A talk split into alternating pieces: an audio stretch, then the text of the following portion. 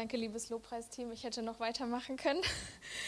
Aber ich bin jetzt dran, habe ich gehört. Immer wieder beobachte ich in meinem jungen Leben, dass Dinge passieren, ja, mit denen rechne ich nicht.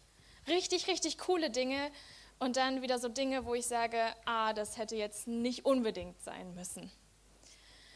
Und ich habe festgestellt, dass ich dabei keine Wahl habe. Also wir haben heute Abend mal davon gehört, dass es Dinge gibt, da geraten wir so rein, weil wir selber irgendwie uns in den Kofferraum hineingesperrt haben. Aber ebenso gibt es natürlich auch Dinge, ja, da sind wir überhaupt gar nicht dran beteiligt gewesen.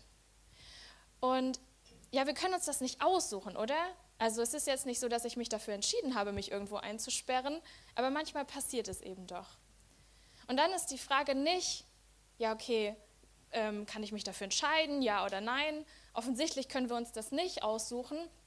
Aber die Frage, die sich stellt, ist, wie gehe ich selbst persönlich damit um, wenn mir solche Dinge passieren?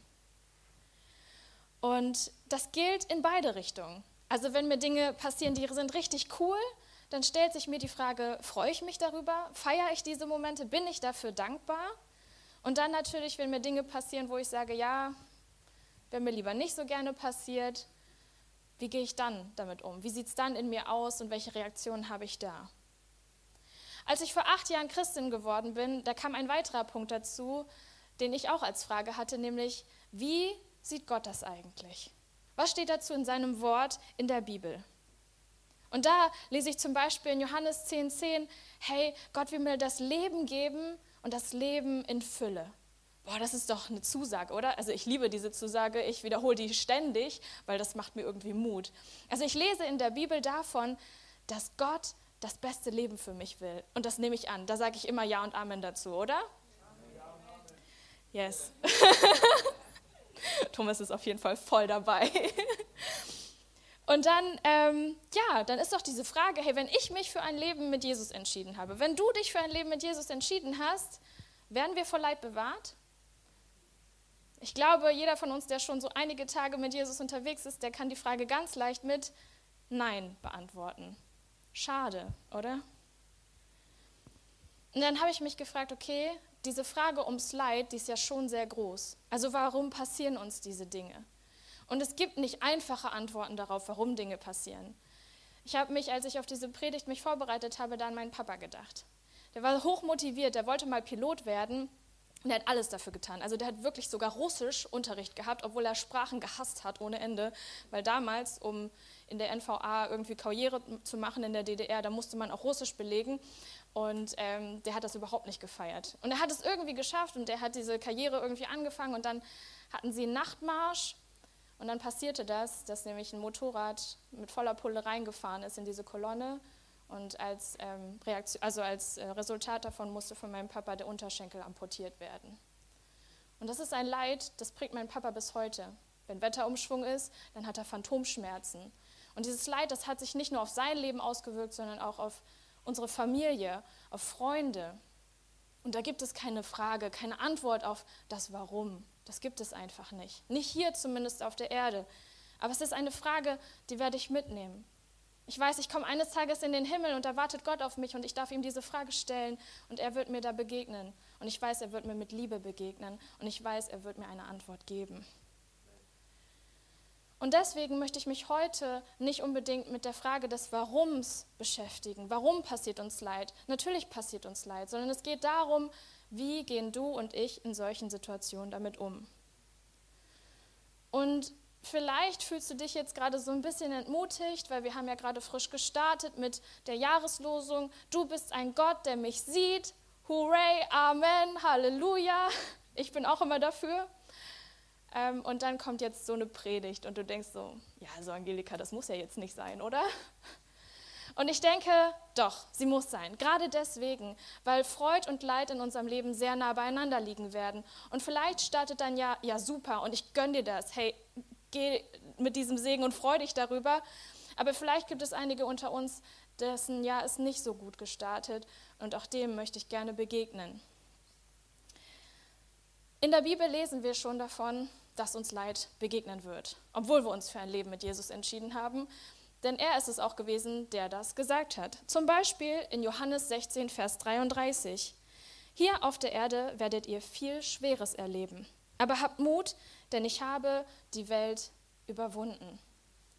Das ist ein Vers, den Jesus zu seinen Jüngern gesagt hat, und zwar in der Nacht, bevor er verraten wurde, passend zum Abendmahl heute. Da hat er seinen Jüngern genau das gesagt. Er wusste, was auf ihn zukommen würde. Und das, was er seinen Jüngern sagt, ist, ja, ich weiß, es werden Dinge auf euch zukommen und die werden euch nicht gefallen und ihr werdet nicht Halleluja rufen in diesen Momenten, aber ihr sollt Hoffnung in diesen Momenten schöpfen. Und als ich mir diese Frage gestellt habe, okay, ja, um das Leid, das kann ich nicht beantworten, dann war eine neue Frage gekommen, nämlich, ist es überhaupt gut für mich, wenn mir alles gelingt, wenn alles schön ist, wenn Friede, Freude, Eierkuchen ist, alles ist wundervoll und mein Leben ist nur in einer rosaroten Brille? Und dann kam mir dieser Satz, den viele von euch sicherlich kennen, der da lautet, man wächst mit seinen Herausforderungen. Und als ich so daran dachte, dachte ich, ja, schade, dass das leider so sein muss. Ich feiere das irgendwie nicht so, wenn das kommt. Also es gibt regelmäßig Herausforderungen, wo ich sage, ich glaube, Pastor Albert wäre besser dafür geeignet, das zu tun. Widersprich mir doch nicht. Aber ja, ich musste tatsächlich in mein Leben zurückschauen und denken, ja gut, ich bin tatsächlich an meinen Herausforderungen gewachsen. Ich habe im ersten Moment natürlich zu Gott gebetet und gesagt, bitte mach das weg. Und lieber gestern als heute, also ich war nicht so wie der Pharao damals bei den zehn Plagen, als sie auf ihn zukamen und dann gab es diese eine Plage, wo irgendwie überall Frösche waren und dann folgende Situation. Mose fragt ihn, ja, also wann willst du die Frösche weghaben? Und der Pharao sagt, ja, morgen wäre okay. Ich hätte gesagt, also jetzt wäre gut, ein guter Moment. Also wenn Gott mir diese Wahl stellen würde mit, wann sollen deine Probleme weggehen? Nicht erst morgen, sondern am besten jetzt sofort. Das ist mein Gebet. Ja? Wie viele sind dabei? Ja, Amen. Okay. Ja, ich habe mir dann Menschen angeguckt, um nochmal auf die Frage zurückzukommen, ist das denn gut, wenn ich keine Herausforderungen habe? Und ich habe festgestellt, die Menschen, die echt alles hatten, also von Geburt an, ne, sie hatten die besten Möglichkeiten, die beste Erziehung, also sie hatten Finanzen, Menschen, die sie lieb gehabt haben. Und irgendwie dann werden sie so erwachsen und dann werden sie so auf die Welt gehetzt und man stellt so fest, boah, die kommen gar nicht klar. Die sind irgendwie verzogen, die sind überfordert mit der Welt, weil auf einmal müssen sie sich selbst beweisen. Auf einmal werden sie zum ersten Mal mit Herausforderungen konfrontiert und sind völlig damit überfordert. Apostel Paulus beschreibt diese Spannung zwischen Überfluss und Mangel in einem interessanten Kontext, nämlich in Philippa 4, Verse 11 bis 13. Ich habe gelernt, in jeder Lage zurechtzukommen und nicht von äußeren Umständen abhängig zu sein. Ich kann Not leiden, ich kann im Wohlstand leben. Mit jeder Lage bin ich vertraut. Ich kenne Sattsein und Hungern, ich kenne Mangel und Überfluss. Allem bin ich gewachsen durch den, der mich stark macht. Wie viele von euch kennen den letzten Vers? Also, ich vermag alles durch den, der mich stark macht. Sehr gut, schon mal in der Bibel-App oder so Vers des Tages oder so wahrscheinlich mal gehabt. Und ich finde es so interessant, dass es nicht darum geht, irgendwie, hey, da werde ich charakterlich herausgefordert, da ist eine Situation, weiß ich nicht, David gegen Goliath oder so, eine missliche Lage, sondern hier geht es ganz klar darum, dass Paulus sagt, ja, sowohl im Mangel, im Leid und in dem, wo es mir an etwas fehlt, ja, da brauche ich Gott und irgendwie leuchtet mir das total ein, weil genau dann gehe ich auch immer ins Gebet und frage Gott nach seiner Hilfe und nach seiner Versorgung. Und gleichzeitig sagt Paulus, ja, aber nicht nur da, sondern auch wenn es mir richtig gut ist, geht, wenn ich Überfluss habe, so viel, dass ich Segen sein kann für andere, auch da brauche ich Gottes Weisheit und ich brauche seinen Beistand. Auch da brauche ich seine Führung und Leitung. Und ich gucke mich an und frage mich, hu, gehe ich da ins Gebet? Paulus kennt diese Situation von Leid und Freude, von Mangel und Überfluss und er ist der Überzeugung, beides geht nur mit Gott. Und wie genau das aussehen kann, da habe ich mir eine Bibelstelle herausgesucht. Oder besser gesagt, ein ganzes Buch, das ich heute mit euch durchgehen möchte. Ja, wir haben fünf Stunden. wir gehen dazu, wir gehen dazu ins Alte Testament, in das Buch Ruth. Und vielleicht kennen das einige von euch schon, das Buch Ruth.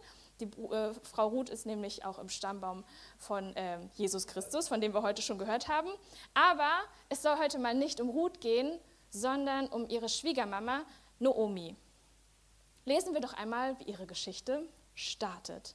Ruth 1, Verse 1 bis 5. Zu der Zeit, als die Richter regierten, kam eine Hungersnot über das Land. Da zog ein Mann mit seiner Frau und seinen beiden Söhnen aus Bethlehem in Juda fort, um sich als Fremder im Grünland Moabs niederzulassen.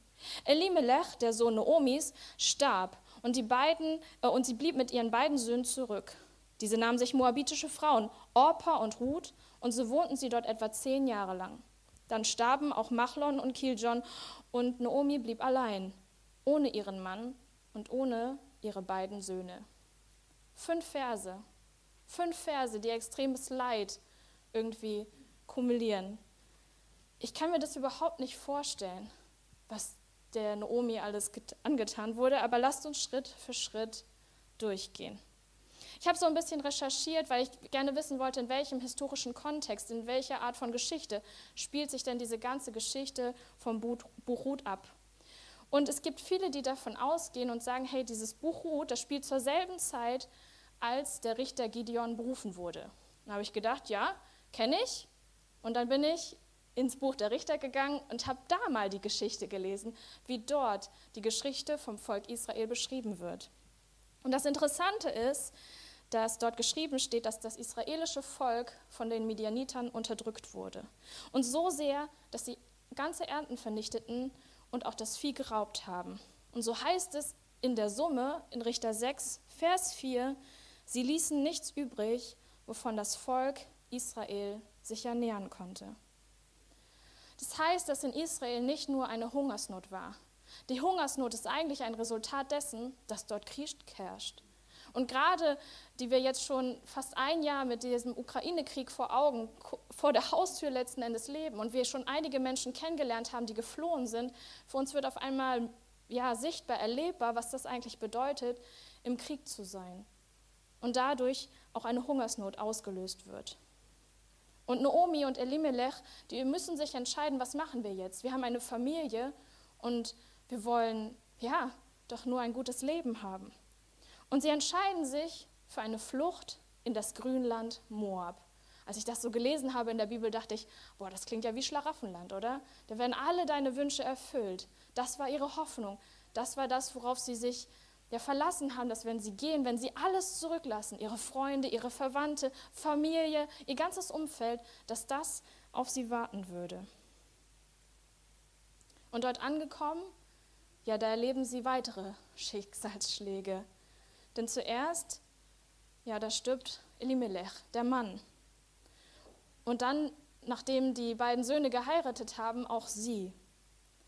Und für Naomi bedeutet das, nicht nur auf der einen Seite ihre Familie und ihre, also ihre nächsten Angehörigen verloren zu haben. Also Mann und Söhne, ich kann mir das überhaupt nicht vorstellen. Ich persönlich kann mir nicht vorstellen, was das bedeutet, dieses Leid zu erfahren. Aber sie hat eigentlich gar keine Zeit dafür, wirklich zu trauern. Denn für Naomi bedeutet das nicht nur, dass sie ihre engsten Angehörigen verloren hat, sondern auch ihre Versorgung. Denn damals war es nicht so, dass Frauen wirklich gearbeitet haben. Sie waren nicht die Brötchenverdiener, das waren allein die Männer. Aber die gab es ja nun nicht mehr in der Familie von Naomi. Sie konnte für ihren Unterhalt gar nicht aufkommen. Und jetzt hatte sie auch noch zwei verwitwete ähm, Schwiegertöchter. Was sollte sie tun? Und das lesen wir weiter im Buch Ruth. Wir hören davon, dass Naomi mitbekommen hat, dass in Israel mittlerweile wieder Frieden eingekehrt ist und dass nicht nur mit dem Frieden, ja, sage ich mal, alles gut geworden ist, sondern auch, dass ja die Ernten zurückgekommen sind. Und ich kann mir gut vorstellen, dass sie sich überlegt hat, ah, okay, jetzt ist Frieden, jetzt kann ich wieder zurück in meine Heimat, ich kann in den Ort, wo es mir gut tut sondern ich glaube, es hat sie auch noch dieser Versorgungsaspekt angesprochen, weswegen sie gesagt hat, hey, ich gehe zurück. Denn es gibt ähm, im jüdischen Volk ein, ein Gesetz dazu, dass man eben die Ärmeren und die Witwen und Waisen versorgt. Wir finden das in 5. Mose 14, Verse 28 bis 29. Da heißt es nämlich, in jedem dritten Jahr sollt ihr den zehnten Teil eurer Ernte in euren Städten und Dörfern sammeln und lagern. Es ist für die Leviten bestimmt, die kein eigenes Land haben, und für die Ausländer, die Waisen und die Witwen. Sie können sich davon nehmen, was sie brauchen. Wir reden also von so einer Art Bürgergeld. Also wenn wir darüber sprechen, dann ist das so eine Art Grundversorgung.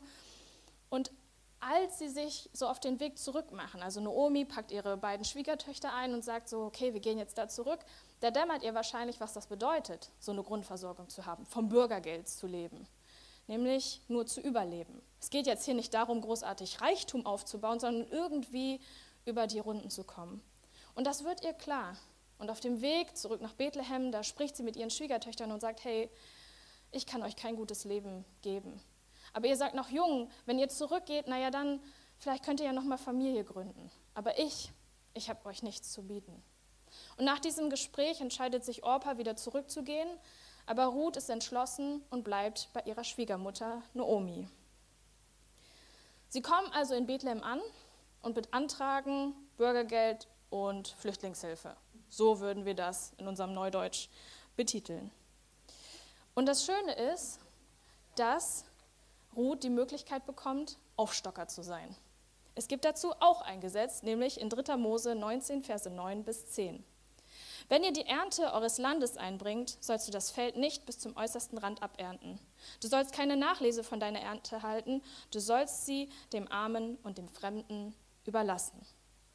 Und Ruth ist entschlossen, und wahrscheinlich hatte sie eine enge Beziehung zu Naomi, die ihr dieses Gesetz mitgeteilt hat, zum Überleben beizutragen. Und sie geht auf das Feld und gerät rein zufällig auf das Feld von einem entfernten Verwandten von ihrem verstorbenen Schwiegervater und macht dort die Nachlese. Also das, was übrig geblieben ist, das liest sie auf und das darf sie mit nach Hause nehmen. Und dieser entfernte Verwandte heißt Boas.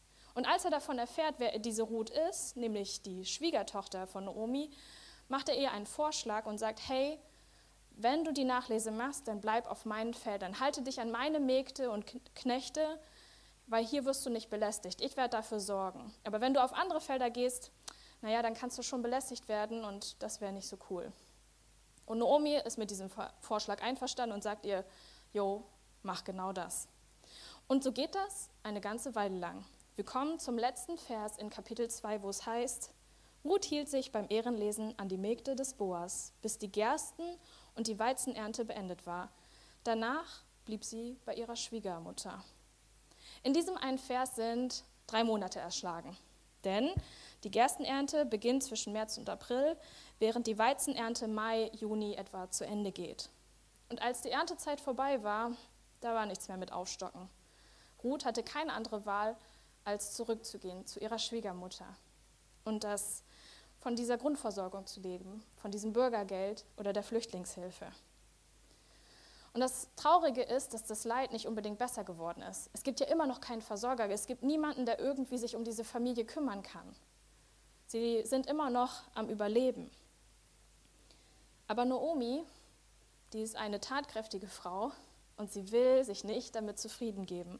Und so lesen wir in Ruth 3, Vers 1 folgenden Vers. Naomi sagte zu ihr, meine Tochter, ich möchte dafür sorgen, dass du einen Ort der Geborgenheit findest, wo es dir gut geht. Und die Naomi, die hat sich jetzt fest vorgenommen, für die Ruth einen Ehemann zu finden. Und sie hatte drei Monate Zeit dazu und entscheidet sich für Boas. Sie spielt Matchmakerin und ihre Strategie, die geht auf. Denn Boas und Ruth heiraten tatsächlich. Wir lesen das in Ruth 4, Verse 13 bis 17. So nahm Boas Ruth zur Frau. Der Herr ließ sie schwanger werden und sie gebar einen Sohn.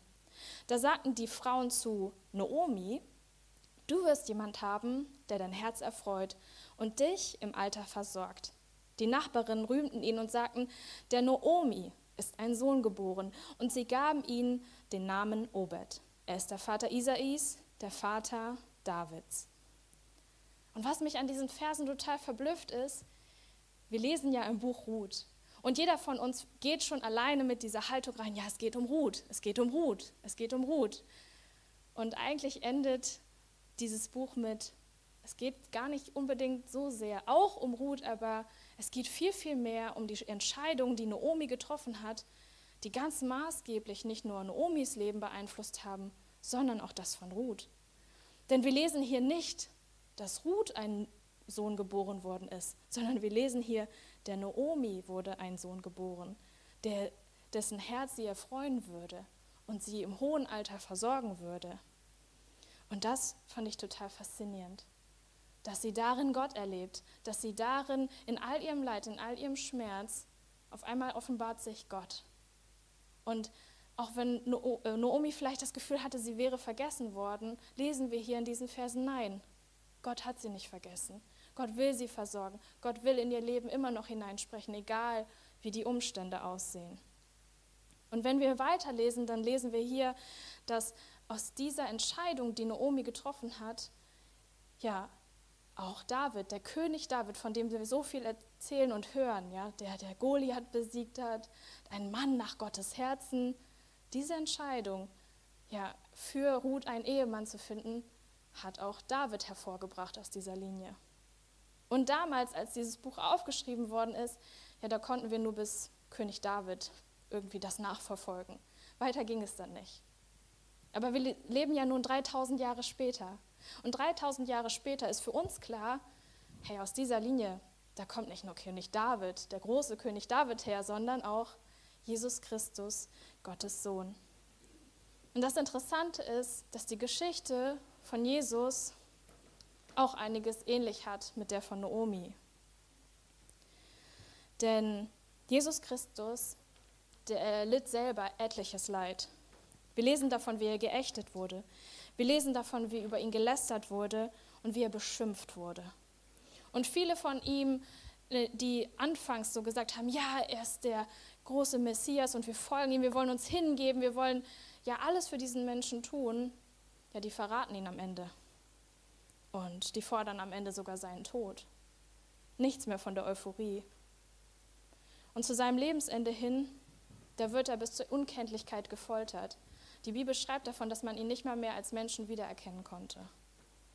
Und schließlich stirbt Jesus am Kreuz. Und drei Tage später, ja, da könnte man tatsächlich sagen, er überlebt im weitesten Sinne. Denn das ist das, was wir feiern, dass er den Tod besiegt hat, dass er wieder auferstanden ist von den Toten. Und er hat dieses Opfer getan, zu sterben für dich und für mich, um den Weg zum himmlischen Vater frei zu machen. Er hat den Tod ertragen, der eigentlich mich hätte treffen müssen, der ihn eigentlich dich hätte treffen müssen. Und weil er für dich und für mich gestorben ist, ja, da dürfen wir Gott erleben. Wir dürfen zu ihm kommen und wir dürfen Gott ganz nahe sein und er ganz nah an unserem Herzen. Durch Jesus Christus wurde die Beziehung zu Gott wiederhergestellt. Und ich glaube, in der Nacht, als er verraten wurde, da wusste er davon. Ganz klar. Und deswegen konnte er diesen Mut aussprechen, hey, ich weiß, ihr werdet schlimme Dinge erfahren in eurem Leben. Aber seid getrost, denn ich habe die Welt besiegt und ihr dürft darin Hoffnung haben. Weil er wusste, was auf ihn zukommt. Weil er wusste, auch er würde etliches Leid durchtragen und durchstehen. Für dich und für mich. Aber dass am Ende Gott erlebbar wird, Gott nahbar wird. Denn das ist sein Versprechen an uns. Gottes Liebe an uns. So heißt es zum Beispiel in Jesaja 49, 15. Doch der Herr sagt, bringt eine Mutter es fertig, ihren Säugling zu vergessen? Und selbst wenn sie es vergessen könnte, ich vergesse euch nicht. Und das ist das Versprechen, was uns gilt. Auch in all dem Leid, auch in all dem, wo wir alles nicht verstehen und das Gefühl haben, Gott ist so fern, sagt er zu dir, wie könnte ich dich denn vergessen? Das ist für Gott unmöglich, dich und mich zu vergessen. Und ich bitte euch für den nächsten Part einmal aufzustehen und die Augen zu schließen. Ich möchte uns darin ermutigen, dass egal was 2023 noch auf uns zukommt, Egal, was wir erfahren werden an guten Dingen und auch an Dingen, wo wir sagen würden, oh bitte, Jesus, nimm das lieber jetzt weg als morgen, dass, dass wir wissen dürfen, er ist da. Und wenn wir das nicht verstehen, dann ist Gott trotzdem ganz nah an unserem Herzen und will ganz nah bei uns sein. Und ich möchte heute diese Frage an dich stellen. Vielleicht gehst du ja gerade durch eine Situation, die du nicht verstehst, wo du das Gefühl hast, ja, warum Gott?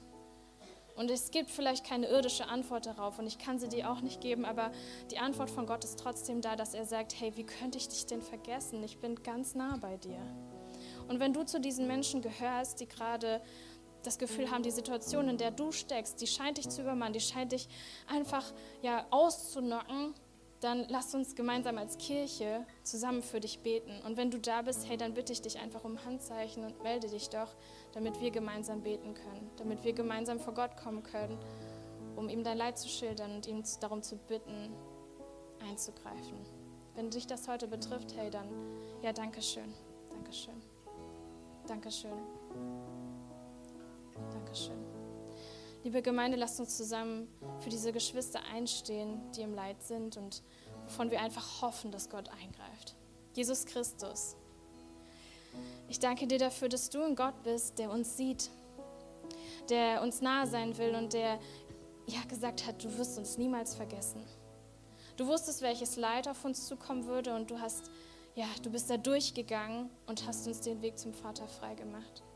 Und den Weg hast du auch jetzt freigemacht. Und so bitte ich dich, dass in das Leid der Menschen, die vor dir hier stehen, als deine Kinder, als deine Söhne und deine Töchter, dass sie dich erleben ich bitte dich darum, dass du ihr Herz anrührst und dass sie verstehen dürfen, die Entscheidungen, die sie hier jetzt treffen dürfen, mit dir gemeinsam, dass du mit ihnen das durchstehst, ja, das hat das Potenzial, die Ewigkeit zu verändern, so wie auch Noomis Entscheidung heute bis heute einen Einfluss hat. Und ich danke dir dafür, dass du dich in den nächsten Stunden, Tagen und Wochen offenbaren wirst, dass wir deine Kinder sind und du uns nicht vergessen hast. In Jesu Namen. Amen. Und eine zweite Frage, die möchte ich dir stellen, falls du Jesus Christus noch gar nicht kennengelernt hast, falls du vielleicht von ihm gerade jetzt gehört hast, aber du hast noch nie aktiv diese Entscheidung getroffen, ja, ich, ich bin Gottes Kind und ich möchte diesem Gott gehören. Wenn du das bist, hey, du hast heute davon gehört, du bist nicht allein. Gott hat dich nicht vergessen. Aber in all den Situationen, die dir durchs Leben widerfahren werden, gute und auch nicht so gute, die überstehen wir nur richtig gut, wenn Gott dabei ist und wenn wir in einer lebendigen Beziehung zu ihm leben. Du kannst heute zu ihm Ja sagen und es wäre mir ein Privileg, wenn ich dich diesem Gott vorstellen darf und wenn wir gemeinsam als Kirche vor dich kommen und gemeinsam für dich beten. Wenn du das bist und du sagst, hey, ich möchte heute mein Leben Jesus geben, dann melde dich doch auch und wir wollen gemeinsam als Kirche dabei sein.